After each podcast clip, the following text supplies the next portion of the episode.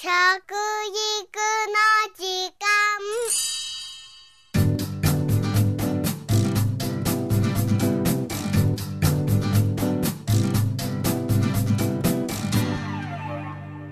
服部幸男です。食育の時間ポッドキャスト。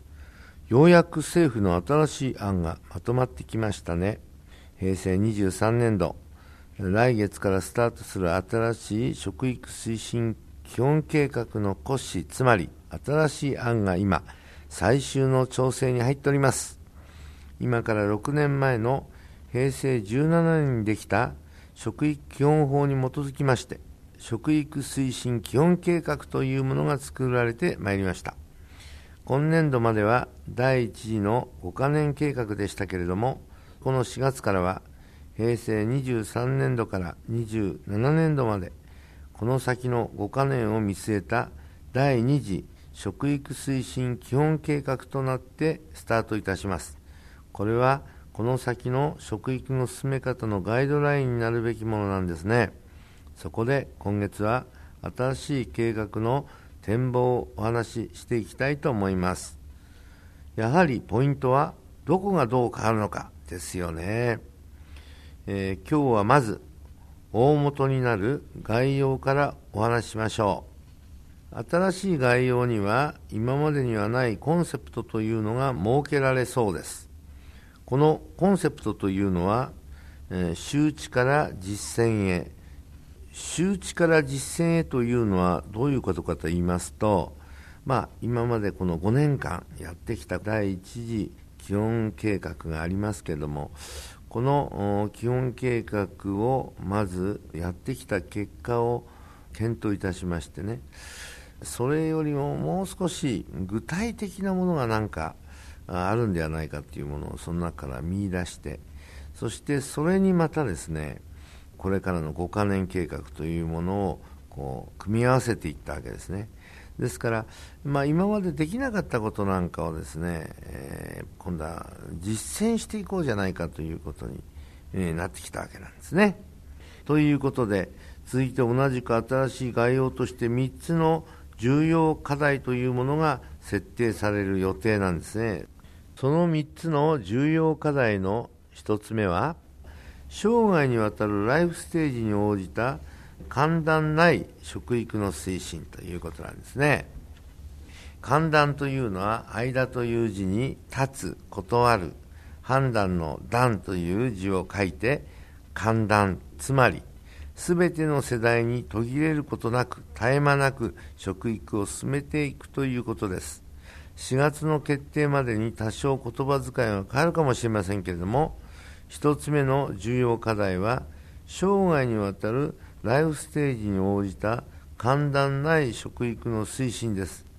これはですね、えー、生涯にわたる、うん、まあ我々ライフステージの中でですね途切れがあってはいけないというね、えー、区切れとか途切れとか、うん、これも絶え間なくですね、えー、食育を推進していこうというわけです。そして3つの重要課題の2つ目はですね生活習慣病の予防及び改善につながる食育の推進ということです。生活習慣病の予防というのは、まあ、今までも行ってきましたがこれに改善そして食育自体ですね、まあ、どういうところにポイントがあったかというのを、まあ、今までメタボリックシンドロームであればですねえー、まあ、男性が2人に1人女性が5人に1人という数字があるんですけどもそれを具体的にどういうところにポイントを置いてですねなくしていこうかとあと糖尿病の患者を強く疑われる人そして可能性が否定できない人って合わせると今やもうまさにですね2210万人という人数なんですね。えー、我々が始めた頃よりもね増えてきたんですよね。あの当時はですね1800万人だったんですね。また増えてるんですね。ですから改善をさらに進めていかないとまずいだろうというところにポイントを置いています。そして重要課題の3つ目は家庭における教食共に食べると書く教食を通じた子どもへの食育推進ということですね。やはり子供は家族と一緒に食事をすることが大事です。これを家庭だけに任せないで、学校や保育所をはじめとする地域社会も連携してこういう体制を進めていこうということですね。まあ、僕は家庭がやっぱり基本的に戻ってくれなきゃいけないと思ってるんですが、もう世の中戻れないよって言うんですね。みんなそのね、戻れないから発想するんですね。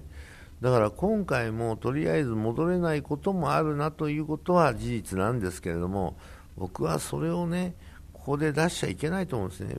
元に戻せというぐらいね、強く打ち出さないとね、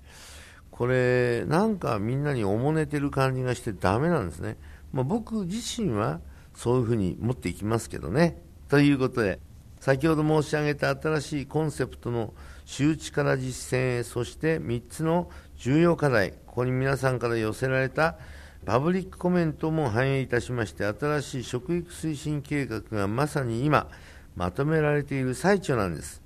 えー、私ももっともっと初心に帰ってですね、どんなものを食べたら安全か危険か健康になれるか、これを選ぶ能力と衣食住の伝承、そして食料問題とか環境問題というような分かりやすい、ね、捉え方しないとですね、これまたね、分かりにくくなってくるなというふうにまた思っておりますがね、まあ私ね、これに参加しててね、実にだらしないなと思っておりますけどね、えー、ちょっとまあ近づけるように、えっと、次にもう一回会議があるんですね。そこで最終的には私の基本なところを申し上げて終わりにしようと思います。もしかしたらガラッとまた変わるかもしれません。はい、お楽しみに。以上、食育の時間、服部幸男でした。あーしー